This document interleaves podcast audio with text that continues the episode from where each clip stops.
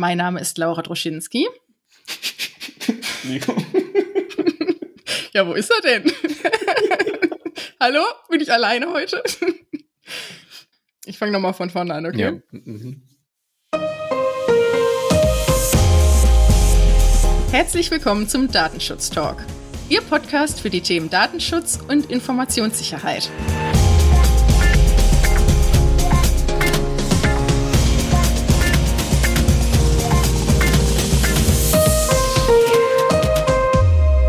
Wir begrüßen Sie zu einer weiteren Ausgabe unserer Datenschutz-News. Heute ist Freitag, der 26. Februar 2021 und wie gewohnt war unser Redaktionsschluss heute um 10 Uhr. Mein Name ist Laura Droschinski. Und mein Name ist Gregor Wortberg.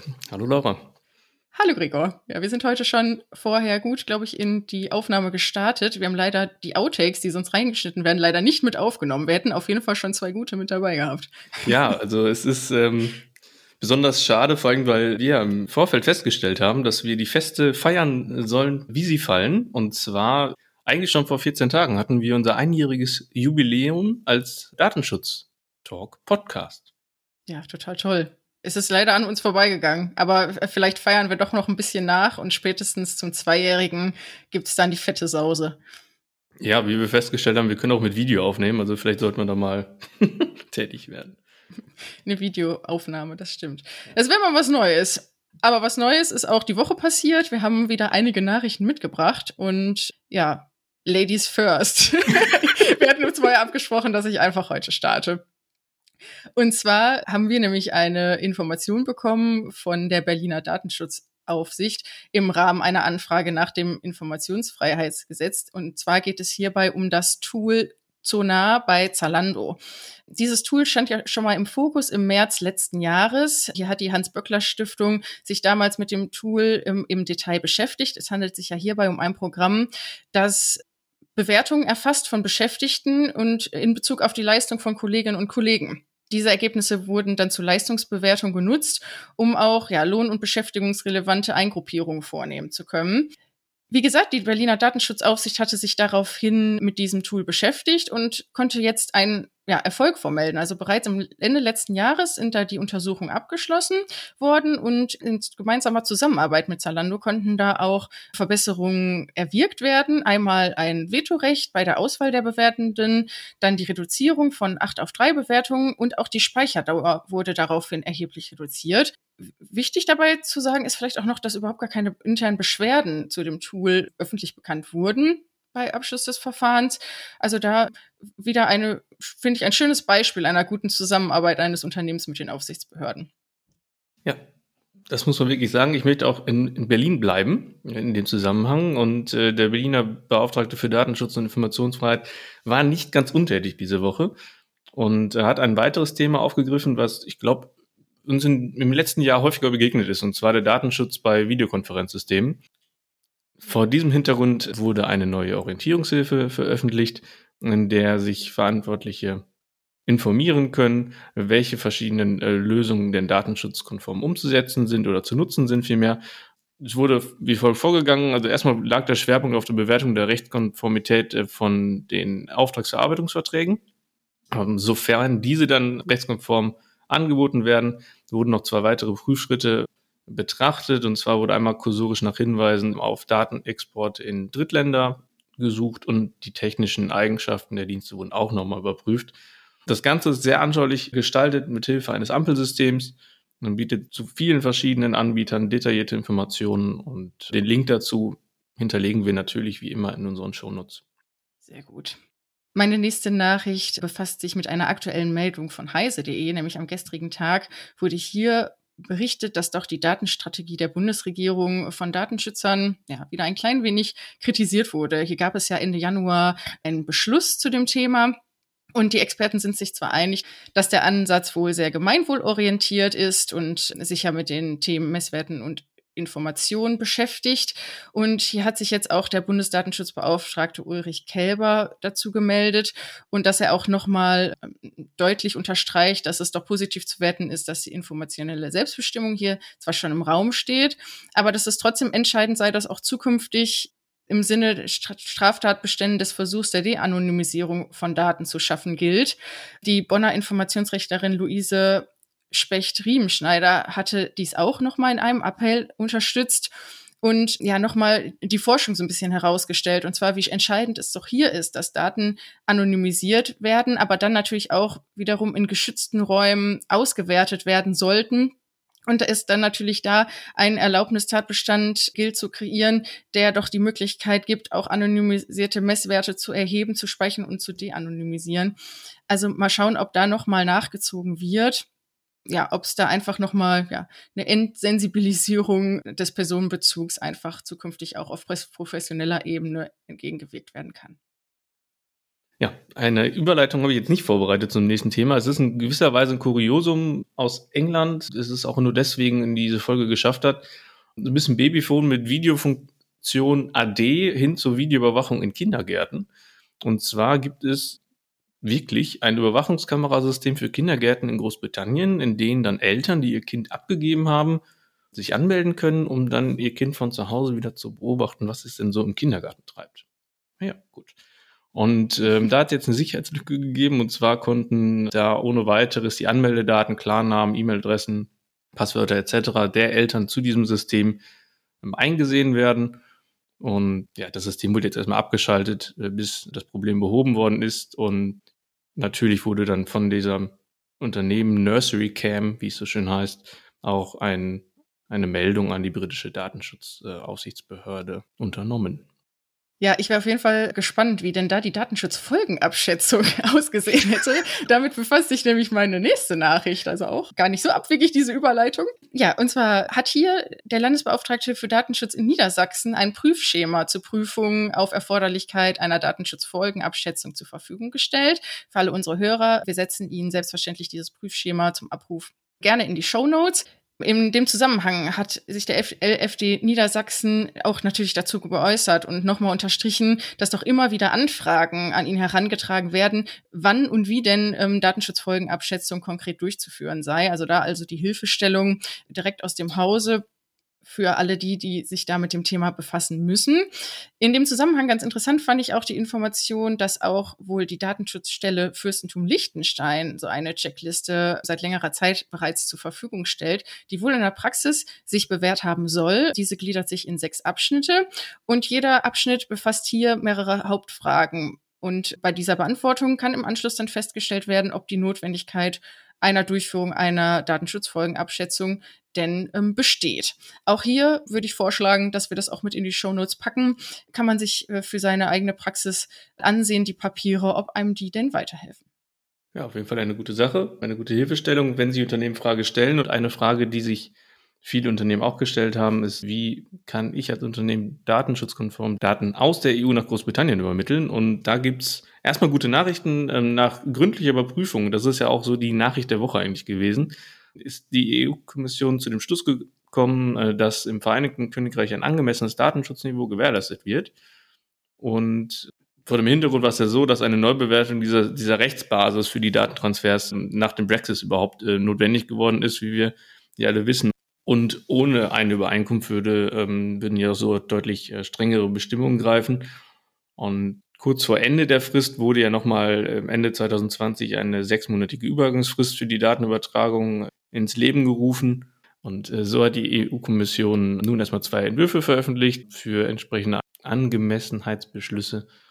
Und dabei seien auch, und das ist der EU-Kommission ganz wichtig, die Datenzugriffe durch die britischen Behörden äh, genau untersucht worden. Und äh, hier sei man zu dem Schluss gekommen, dass das Datenschutzniveau aber auch in diesem Punkt im Wesentlichen gleichwertig wohl zu dem in der EU sei. Und das ist ja auch wohl der Bereich gewesen, in dem die größten Hürden äh, für eine Freigabe des Datenflusses dann im Endeffekt liegen. In Großbritannien haben die Sicherheitsbehörden sehr breite Befugnisse zur Massenüberwachung, ähnlich wie in den USA. Und das ist wohl so auch der Knackpunkt, äh, vor dem das Ganze steht. Bei den USA hat ja der EuGH im letzten Jahr entschieden, dass das Privacy Shield eben aufgrund auch dieser Massenüberwachung nicht gültig sei. Und da können wir mal gespannt sein, wie das auch weitergeht. Ein alter Bekannter hatte sich dann nämlich angekündigt. Mal gucken, ob es zu einem Schrems 3 kommt, wenn man so möchte. Na, der Max Schrems hatte auch schon gesagt, dass der diese Entwürfe sich da auch nochmal genau anschauen werden und genau unter die Lupe nehmen wird. Diese Entwürfe müssen natürlich noch äh, durch den Europäischen Datenschutzausschuss und die Mitgliedstaaten freigegeben werden. Und Großbritannien hat bereits entschieden, dass die EU ein gleichwertiges Schutzniveau gewährleistet und die Daten äh, aus dieser Richtung frei übermittelt werden dürfen. Da können jetzt die Unternehmen natürlich auch dann schnell auf Rechtssicherheit hoffen und da bleiben wir natürlich auch dran. Ja, wie letzte Woche schon gesagt, ja, wäre wirklich fantastisch, wenn sich das jetzt wirklich innerhalb dieser Übergangsfrist doch auch regeln würde. Meine nächste Nachricht kommt aus den USA. Hier haben nämlich Whistleblower Amazon mal wieder so ein bisschen an den Pranger gestellt. Ähm, und zwar soll es sich hierbei wohl laut Heise um Ex-Beschäftigte handeln, die ja umfangreich darüber berichtet haben, was denn alles in dem Konzern so schief läuft, was die datenschutzrechtlichen Belange angeht ja, alle drei versichern aber, dass sie wohl wiederholt versucht haben, interne Führungsebene in der Zentrale zu alarmieren. Und ja, daraufhin seien sie wohl beiseite geschoben und entlassen worden. Also ganz, ist auf jeden Fall Musik drin in dem Thema. Äh, Kritik an oberster Stelle, dass natürlich der Online-Händler auf zehntausende Teams mit Big Data-Analysen setzt und dass der Konzernspitze wohl überhaupt nicht klar sei, wo und in welchem Umfang denn Daten überhaupt gespeichert werden, geschweige denn, ob denn überhaupt der umfangreiche Zugriff darauf möglich ist. Wichtiger hierbei ist, dass in der Datenschutzgrundverordnung, aber natürlich auch im geltenden kalifornischen Pendant diese Nutzerrechte beispielsweise auch auf Auskunft hinterlegt sind. Und hier scheint es wohl schon bei Amazon erhebliche Probleme zu geben, dass denn auch dieses Recht auf Auskunft diesem Recht aus Aufkunft gar nicht nachgekommen werden kann.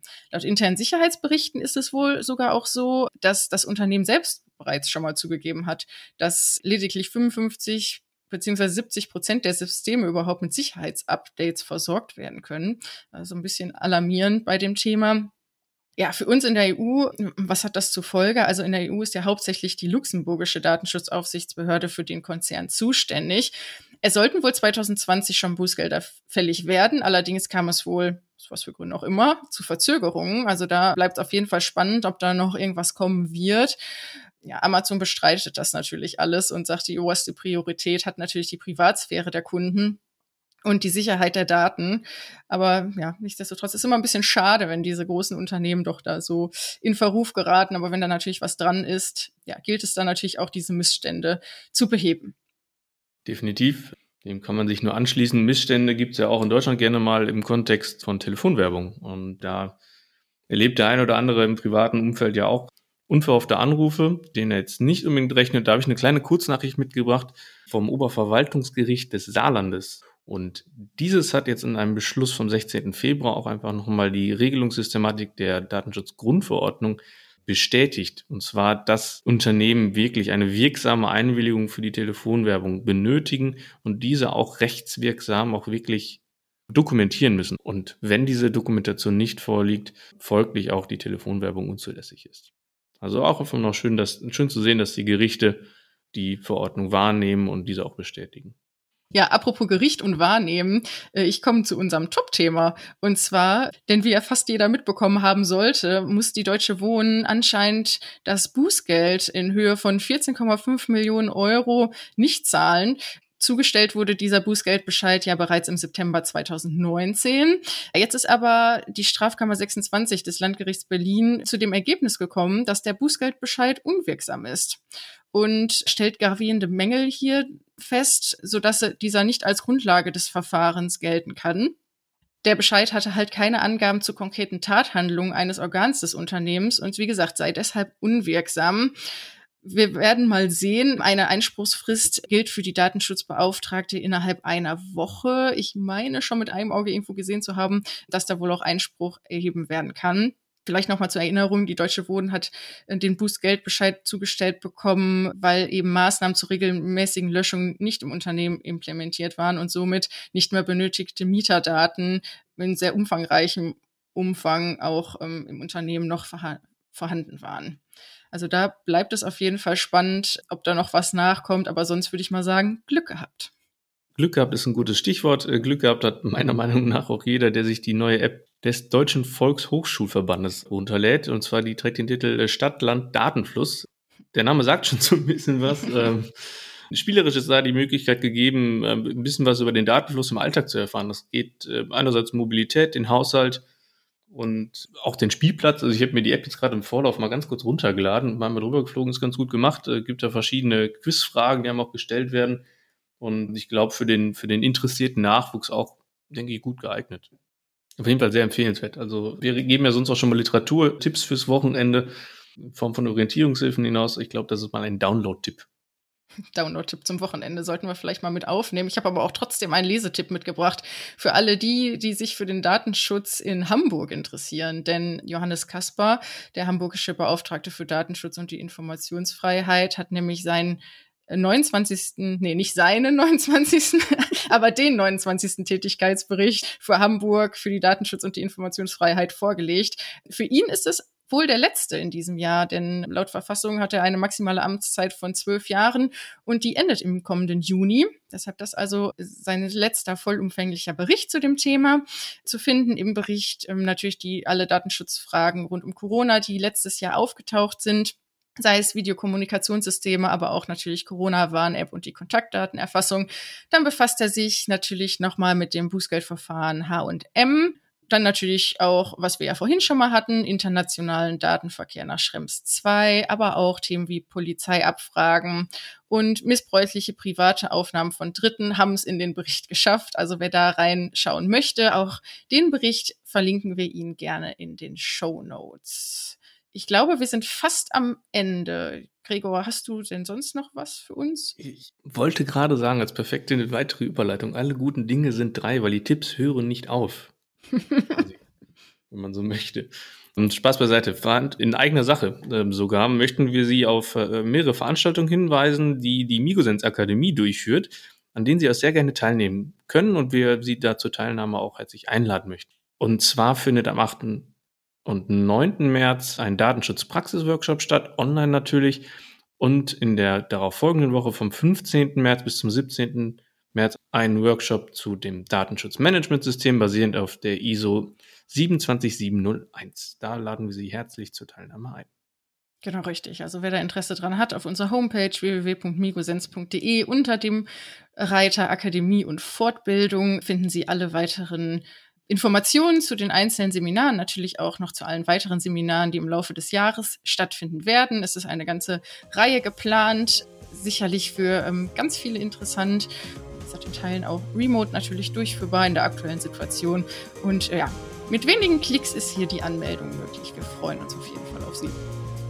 Super. Dann würde ich sagen, machen wir den Sack zu. Ja, ich glaube, die Wochenendstimmung kommt bei uns durch. Genau, richtig. Ja auf diesem Wege dann nun vielen Dank fürs Zuhören. Für alle, die den Podcast heute hören, einen guten Start in das Wochenende. Für diejenigen, die in äh, gewohnter Manier Anfang nächster Woche hören, einen guten Start in die neue Woche. Folgen Sie uns gerne auf den gängigen Social Media Plattformen, Instagram, LinkedIn, Xing etc. Freuen wir uns natürlich über jeden Besuch und ja, bleiben Sie uns gewogen und bis zum nächsten Mal. Bis bald.